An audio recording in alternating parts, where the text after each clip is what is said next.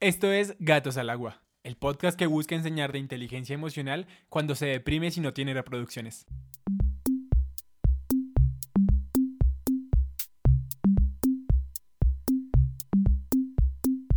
Hola y bienvenidos a Gatos al Agua, espacio para hablar, debatir y aprender, un espacio para sumergirnos en la fe. Cualquier lugar es indicado para escuchar. Mi nombre es Angélica Hurtado. Mi nombre es Andrés Castro. Mi nombre es Nicole Vargas. Y los estaremos acompañando en el día de hoy. En el día de hoy vamos a tratar un tema particular y es la inteligencia emocional. ¿Qué es esto? ¿Cómo se come? ¿A qué sabe? ¿Cómo se maneja? No tengo ni idea. Pero precisamente hoy nos acompaña un especialista. Y es que la doctora Andrea Rincón, como psicóloga especialista, nos va a acompañar a profundizar en todas las aristas de este tema. Así que bien siga, siéntese, póngase cómodo, si está con su familia, relájese, póngalo para todos. Este tema les sirve, les conviene, les importa. Si usted está haciendo ejercicio, hágale con toda, que aquí lo estamos acompañando. Si usted está manejando, escúchenos, pero tenga cuidado, no se vaya a estrellar pilas, pues eso también hace parte de la inteligencia. Bueno, Andrea, para nosotros es un placer tenerte aquí, de verdad, muchas gracias. Sabemos que eres una mujer muy ocupada, pero de verdad que mm, esto es algo para Dios y estamos muy agradecidos contigo y por brindarnos tu tiempo. Hola, ¿qué tal Andrés Felipe? Y un cordial saludo a todos los ah, oyentes de este programa. Em, hoy queremos tratar un tema muy, muy especial para todos ustedes y pues para nosotros. Realmente es un tema que nos abarca a todos y cada uno de nosotros y es el tema de la inteligencia emocional. No, y aparte que es un tema que está en boca de todos, pero nadie sabe a ciencia cierta qué es. Exactamente, eso es muy cierto. Como cuando hablamos de personas tóxicas o... Tal cual. Entonces, precisamente por eso, hoy traemos al especialista de especialistas en este tema. Si quieres, Andrea, cuéntanos un poco de como tu eh, recorrido como psicóloga y en este tema, como para que también las personas puedan conocerte un poco más y también de eh, quién eres, eh, qué haces, sobre tu familia, etc. Bueno, como ustedes bien lo dicen, mi nombre es Andrea Rincón. Yo soy psicóloga clínica. Los clínicos trabajamos bajo la ciencia. Eh, todo lo que tiene que ver con anomalías del ser humano, el desarrollo del potencial clínico del ser humano, la salud, la psicología de la salud y todo lo relacionado. Llevo 15 años en este ejercicio. Soy especialista en psicología clínica de la infancia y la adolescencia. Soy especialista en salud familiar y actualmente estoy culminando una maestría en salud mental. Em, y bueno, por decisión del Señor, trabajo todo lo que es el ámbito de la fe, la espiritualidad, generalmente las personas me conocen en, los ambientes, o uno me conocen solo por el ambiente clínico, o otro solo por el ambiente cristiano. He trabajado como conferencista a nivel nacional, también internacional, con comunidades eh, católicas fuera del país. Y también he grabado con algunos canales de televisión y bueno, hoy aceptando la invitación de ustedes.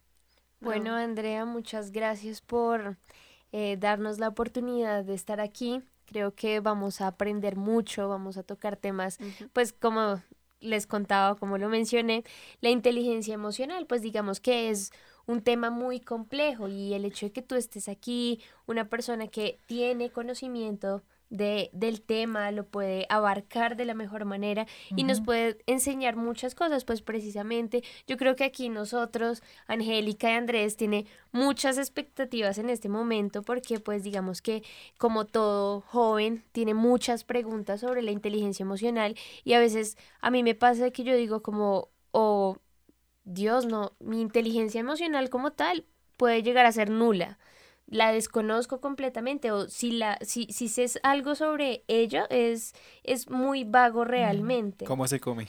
Bueno, una parte interesante de la psicología actual es que los se ha popularizado mucho.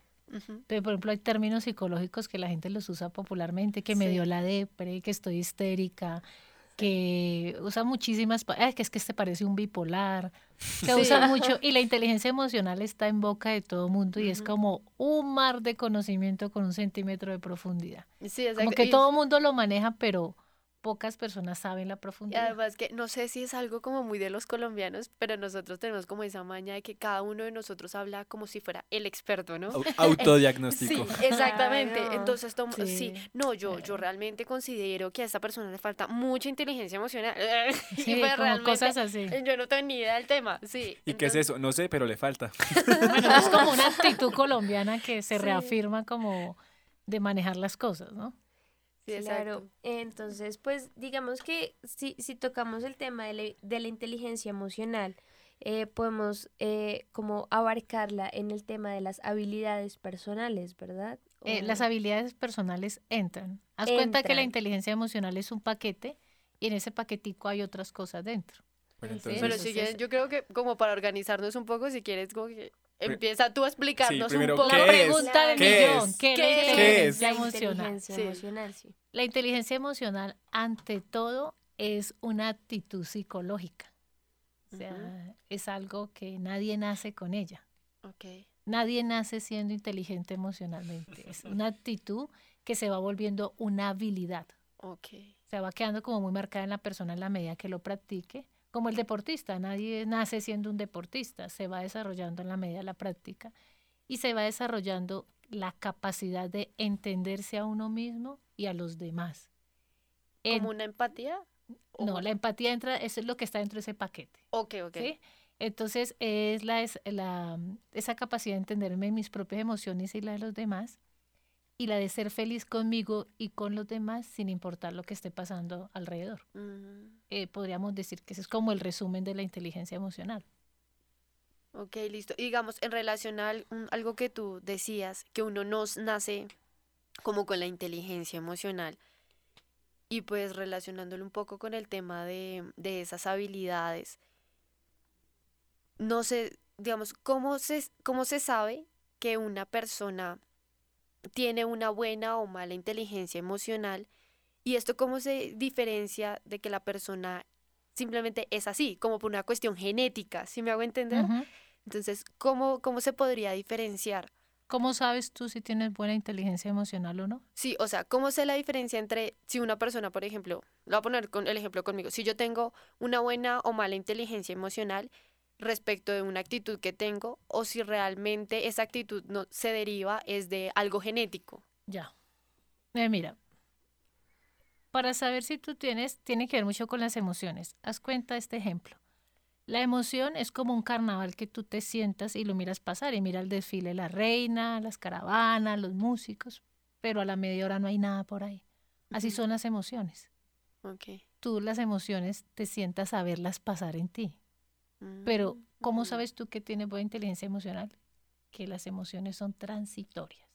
Si tú te machucas un dedo y en ese momento te da mucha ira, ujú. ¿cierto? Dices una grosería. Pero si en la noche tú todavía estás molesta por eso y sigues con la misma ira, tienes un problema de inteligencia emocional porque no has dejado salir esa emoción de ti. Ah, ok. Oh, tu mamá eh, sabes que te, ma- se ma- te machucaste un dedo, ¿sí? Sí. Y si tu mamá se levanta a las 2 de la mañana preocupada porque tú te machucaste un dedo la noche anterior, ahí hay un problema porque la persona no transita la emoción, sino la deja incubando dentro. Ese sería como un Ah, clic muy simple para saber. Si tú estás feliz porque te pasaste un parcial, por ejemplo, y si tú o otras compañeras lo perdieron y tú celebras eufórica Ajá. frente a ellos y ellos están tristes y se ponen peor, pero a ti no te importa, hay un problema de inteligencia emocional porque no estás viendo la emoción del otro. Ok. Son como dos Sí. ejemplos que yo te puedo poner muy simples donde uno puede medir el nivel de inteligencia emocional. Eh, yo tengo una otra pregunta y es, eh, ¿el autocontrol y el dominio propio también hace parte de mi inteligencia emocional? Por supuesto. Porque la inteligencia emocional es, ante todo, un regulador de las emociones. ¿Te has visto la llave del gas? Sí, Que claro. tú tienes que cerrarla y que si hay un temblor hay que cerrar la llave porque se puede estallar la tubería, ¿sí? Sí. Es igual en la- dentro de, la de nosotros todos debemos tener un regulador. Como padre, siga, tú no vas a soltar una carcajada en un funeral, Sí, claro. ¿sí? O tú no vas a, en el matrimonio de una amiga, decir, ay, qué envidia, yo no me caso. ¿Sí? O sea, ese regulador es el que nos permite, una palabra popular, ser prudente o imprudente, cuando hablo y cuando no. Eso en psicología se llaman discriminar contextos. Tú no vas a pedirle un aumento a tu jefe cuando él llega furioso y tira la puerta. O no le vas a pedir un permiso cuando él está estresado por un problema de la empresa. es, es, eso, tú, eh, la inteligencia emocional es la llave que me dice a mí cuándo sigo, cuándo paro, cuándo callo y cuándo hablo. Como tal, podemos entender la inteligencia emocional como el desarrollo de esas habilidades blandas, ¿sí? Sí. En cómo yo manejo mis habilidades blandas, en cómo yo eh, me comporto conmigo misma y con las otras personas, ¿verdad? Es más bien el resumen.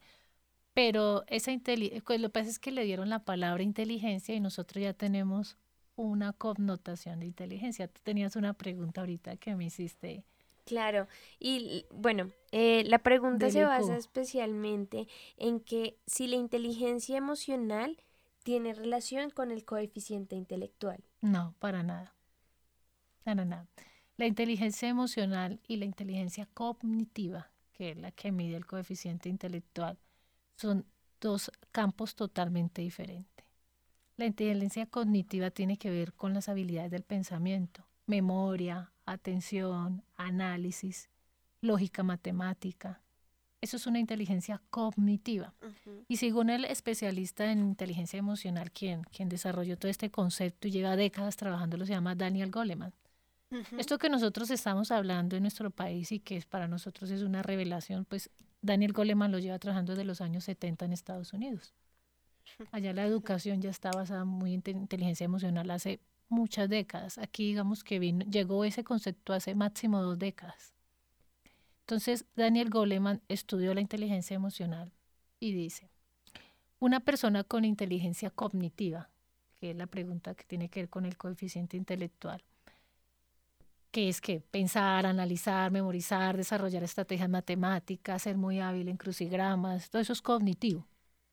¿Sí? memorizar, tiene asegurado el 40, máximo, máximo 50% de probabilidad de felicidad en la vida y de éxito. Una persona con inteligencia emocional que tiene que ver con regular, ser feliz con uno mismo y con los demás. Si desarrolla la inteligencia emocional, se le asegura el 90-100% de éxito y felicidad en la vida.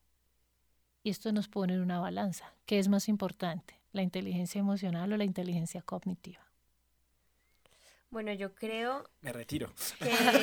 no, no, no. Yo creería que la inteligencia Por eso emocional... tú ves muchas personas brillantes, actores, artistas, que su inteligencia emocional los llevó a suicidarse, a meterse en problemas de drogas, a meterse en problemas de vandalismo, actrices famosas que se han encontrado robando productos de belleza en un, en un almacén, eh, personas con una vida brillante y exitosa, pero no pueden sostener una relación de pareja, mujeres laboralmente brillantes, donde sus hijos quieren es a la empleada, no a la mamá. Sí, todos esos dilemas nos muestra cómo la inteligencia emocional es la llave para relacionarte con otros y ser feliz. La inteligencia cognitiva, que es, tiene que ver con el coeficiente intelectual, se le ha dado hasta hace muy poco mucha relevancia en la vida. Entonces yo tengo un compañero que él es especialista en, en aplicar test y baterías psicológicas. Y muchos papás van para que les apliquen eh, baterías de inteligencia emocional a los hijos. Y cuando les da el resultado, quiero decirle que su hijo tiene un nivel de inteligencia normal, los papás se ponen tristes. ¿Por qué? Porque están esperando que, los hijos tengan un coeficiente intelectual alto. En nuestro ah. país se le ha dado mucha, mucha relevancia a la inteligencia cognitiva, como que esa es la llave de la felicidad. Exactamente. Y tú ves profesión o estudiantes a punto de graduarse eh, borrachos, estrellan el carro, quedan en la cárcel con problemas de drogas, con relaciones, escogen parejas de manera pésima. Cambian de carrera. Cambian de carrera, son inestables, ¿sí? Sí. ¿Por qué? Porque la gente asegura que la inteligencia cognitiva te hace feliz y no necesariamente. Sí, de ahí sería como el hecho de que muchas personas digan como cuando tenga, cuando logre, cuando me gradúe y cuando haga la especialización y cuando voy a ser feliz. Siempre hay una meta en relación a eso, como que voy a ser feliz y se llega Sí, tal cosa. y no se alcanza. En diciembre vez, vamos a ser feliz, ¿sí? En vacaciones voy a ser feliz, ¿sí? Cuando tenga un hijo voy a ser feliz. Como si que se posterga la felicidad como si el. Voy a ser feliz. Por ejemplo, mira eso tan simple, relacionar la felicidad con el dinero. Resulta que hay un estudio que hicieron, de todas las- hacían un seguimiento, se llaman estudios longitudinales, los que se hacen a lo largo del tiempo.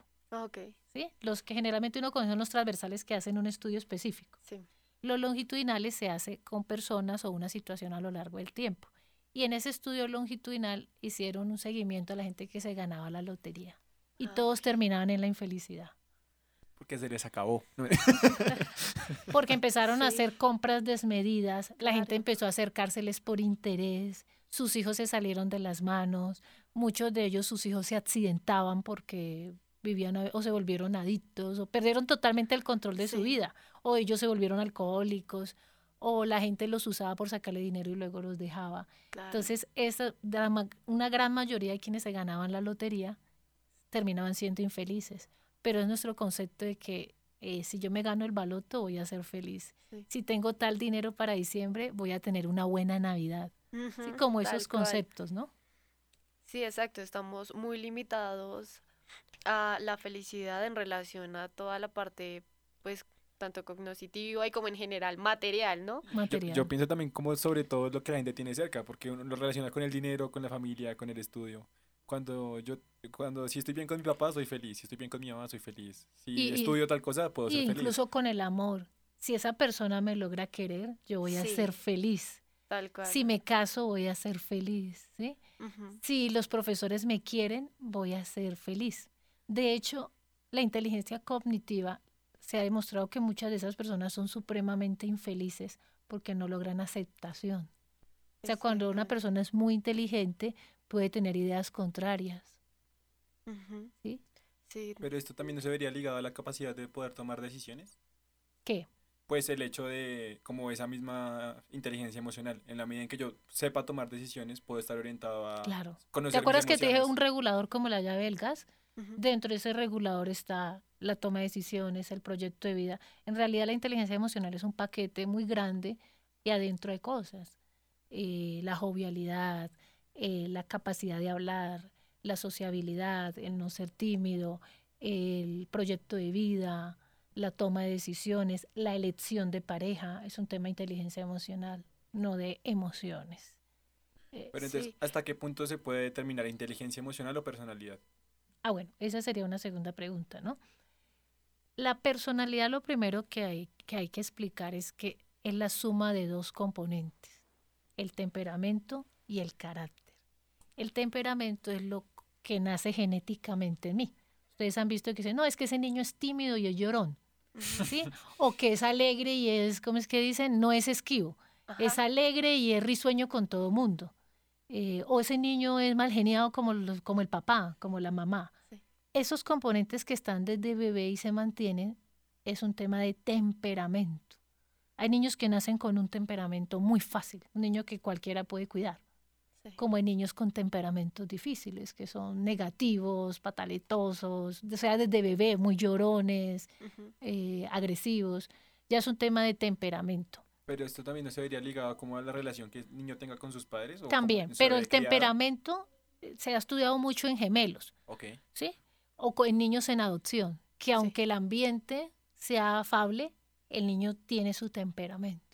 Y tú ves que los papás dicen, no, él fue mal geniado desde pequeñito, Sí. o él fue sociable desde niño. Por ejemplo, muchas pe- personas que trabajan en los medios de comunicación como ustedes, ah, no, él fue hablador desde niño, él fue, él no le daba pena, él hablaba en las reuniones familiares, cogía un micrófono. O sea, hay cosas que sin importar el ambiente se mantienen. La timidez o la, o la extroversión, eso es temperamento. El carácter, el temperamento no se puede tocar, digamos que es algo que ya está dentro de uno, ¿no? Pero sí se podría como mitigar de alguna Sería manera. la- esa sería la segunda parte. Entonces es temperamento. Carácter es formación. Forma- es, carácter es lo que hacen con la plastilina. Carácter es como lo que te, lo que como la vida te moldea a ti. Entonces, las pautas de crianza, si te criaste con abuelitos, si te crió la empleada, en qué colegio estudiaste, los amigos que tenías, la carrera que hiciste, y nunca termina de formarse porque siempre la vida nos está poniendo experiencias. Entonces hay gente que dice, yo era tímido, eso es temperamento, pero yo llegué a esta empresa y como son diferentes y hacen tantas, a mí se me fue quitando. Entonces el carácter moldea el temperamento. O sea, es como si la plastilina es roja, no le puedo cambiar el color, pero sí puedo decir qué forma Mezclarle tiene. o mezclarle otras plastilinas, ¿no? Entonces, de la suma de temperamento y carácter nace la personalidad.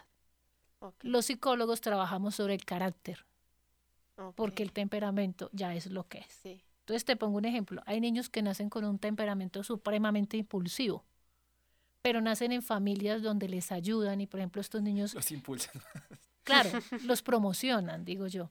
Entonces estos niños, eh, digamos, si empiezan a practicar deportes extremos, son muy buenos ok. porque tienen una orientación, tienen una formación y toda esa impulsividad la pueden usar, por ejemplo, para ser corredores de autos. Ah, ¿sí? claro, chévere. Pero si ese mismo niño nace con un temperamento difícil, un temperamento fuerte, en una familia agresiva, vulgar, disfuncional, con papás que se están pegando, ese mismo temperamento él lo va a enfocar a muchísimas cosas disfuncionales. Claro. Por ejemplo, a pelear, a volverse narcotraficante, a golpear a las otras personas, a volverse una persona intimidante. Ese mismo temperamento de impulsividad puede tener un mal o un buen manejo del carácter de acuerdo al ambiente. Y en ese ambiente los primeros son los papás. Pero digamos que este tipo de conductas es posible identificarlas. Digamos, digamos yo me siento y no, ¿cómo, ¿cómo puedo identificar qué problemas tengo? O sea, por llamarlo de alguna manera, y cómo ¿Qué dificultades tienes en ti? Claro. So, es muy fácil, es más o menos lo que la gente piensa de ti. Por ejemplo, cuando tu novia está brava, ella sí te va a decir, No tengo. eres celoso, bueno, eso es una publicidad. eres celoso, tú me corriges mucho, eres gritón, o cuando la gente, lo que la gente piensa de ti es lo que tú estás manifestando. Y tú dices, ah, yo soy eso. O a veces la gente dice, no, tú eres muy inteligente. Yo ¿Ah, soy sí? inteligente. O sea, generalmente tú identificas mucho tus rasgos más es por el concepto que la gente tiene de ti, porque es lo que tú emites. Claro. ¿sí? Y a partir de eso, o de lo que tú mismo identificas, oh, yo soy irascible, yo soy irritable, a mí me molesta la bulla, no, a mí me molesta la gente impuntual, no, a mí me molesta el desorden, ¿sí? Sí. A partir de esos conceptos, tú te das cuenta en esa llavecita qué es lo que tienes que regular. Porque la inteligencia emocional nunca te va a quitar lo que tú sientes, eres humano. Es más, dentro del cristianismo, Jesucristo nunca te va a juzgar por lo que sientes, porque humanamente tú puedes sentir mil cosas. Pecado, Tal sí. cual. Es lo que tú hagas con lo que sientes. Exactamente. Si lo que tú sientes es ira y vas y te vengas, o vas y le pegas a la persona, o hablas mal de ella, tu juicio está hecho a partir De la acciones. conducta, porque en la conducta sí hay voluntad. Acuérdate que lo único que Él no nos quita es la voluntad. Entonces, dentro de tu voluntad sí vas a ser juzgado. Pero por sentir, no. Entonces, por ejemplo, yo puedo sentir que me molesta mucho el desorden, pero no puedo portarme como una loca histérica en un lugar donde hay desorden. ¿Ves? Es la conducta. Igual en la inteligencia emocional, identifico qué, cuáles son mis debilidades, lo que me molesta, y decido a través de mi voluntad qué hacer con ellas. Pero entonces, en esto tampoco, ¿no cabrían también los prejuicios? Porque, digamos, si yo, si yo baso como cómo soy de acuerdo a lo que los demás piensan de mí, también pu- esas como suposiciones pueden estar basadas a través de prejuicios que tenga la gente sobre mí. Bueno, esa pregunta es muy importante porque la inteligencia emocional es tiende la gente a decir eso. Entonces yo ya no puedo demostrar lo que siento. Ah, sí, eso ¿Sí? pasa mucho. Entonces me tengo que quedar callado ante el, ¿sí? ante el atropello, como cosas así. Exactamente. No, no es eso. Obviamente, humanamente tú vas a sentir mil cosas, pero tú vas a ir modulando eso que sientes sin dejar de ser tú mismo. Si tú eres André Felipe y eres extrovertido, tú siempre vas a ser así, ¿sí? Pero vuelvo y te digo el mismo ejemplo, no puedes soltar una carcaja en un funeral. O sea, lo que vas a ir modulando es los espacios y el cómo, el cómo haces las cosas sin dejar de ser tú mismo, sin dejar tus rasgos de temperamento. Eso me parece súper importante porque, pues como analizando un poco el tema y leyendo y todo eso antes de, de venir aquí, Sí. Ajá. eh, yo pensaba en que, pues digamos, hoy en día nosotros vivimos en una sociedad y en una generación donde se busca que yo puedo gritar a los cuatro vientos y puedo madrear a todo el mundo y puedo hacer lo que se me dé la gana Y no importa, tú me tienes que respetar así como yo soy, porque es que esa es mi esencia, esencia esa es mi forma de ser, esa es mi personalidad. Y, y no me importa si para ti es correcto o si para los demás está bien o sí, o si es moralmente correcto o no, sino que debes respetarlo. Exactamente. Yo tengo derecho a ser. Exactamente, y pues eso sería mucho como, pues creería yo, a una mala inteligencia emocional. Entonces, ¿cómo sería? Sí. Ajá.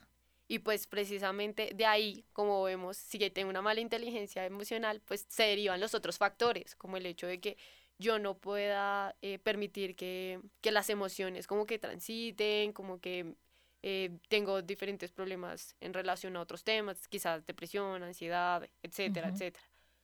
Entonces, pues me parece muy interesante porque es como también mostrar que el hecho de que yo tenga inteligencia emocional no significa que tenga que dejar de ser yo. No significa que, como tú lo decías, no, no significa que, que sí, que yo no deje de mostrar quién soy, no deje de ser yo, pues que es algo que es importante que pronto con que nuestros oyentes y pues también nosotros comprendamos frente a todo lo que se está viviendo. Sí. Y si ves que por lo menos muchos actores cuando la gente los ve en la calle que están sin maquillar, ay no, es feo, se ve viejo, no se engaña. Ay, es demasiado delgada, ¿sí? Sí, una vez una amiga como, ay, mira qué vía tal persona, qué decepción y yo. Que es, exacto, es, es igual porque se casan con los conceptos o a veces los psicólogos, usted es psicólogo y está de mal genio. Pues, ah, soy un ser humano, ¿no? Sí, tal cual. O usted sí siendo psicóloga se puso a llorar. Entonces, a veces las personas quieren quitar la humanidad que es lo que tú dices, quitarle la humanidad a las cosas. Entonces eso sería como deshumanizar a alguien. Entonces, porque ese actor no puede un día salir en sudadera o no le van a pasar los años y se va a envejecer. Sí, es como deshumanizar las cosas. Bueno, lastimosamente se nos ha acabado el tiempo, pero esta es una historia que continúa. Así que lo invitamos a estar pendiente de nuestros próximos dos capítulos, en los cuales seguiremos tratando este tema con la doctora Andrea. Esto fue Gatos al Agua, gracias una vez más por sumergirse con nosotros. Recuerde que nos puede encontrar en redes sociales como Jóvenes AMS, Instagram, Facebook, YouTube, la plataforma que usted prefiera.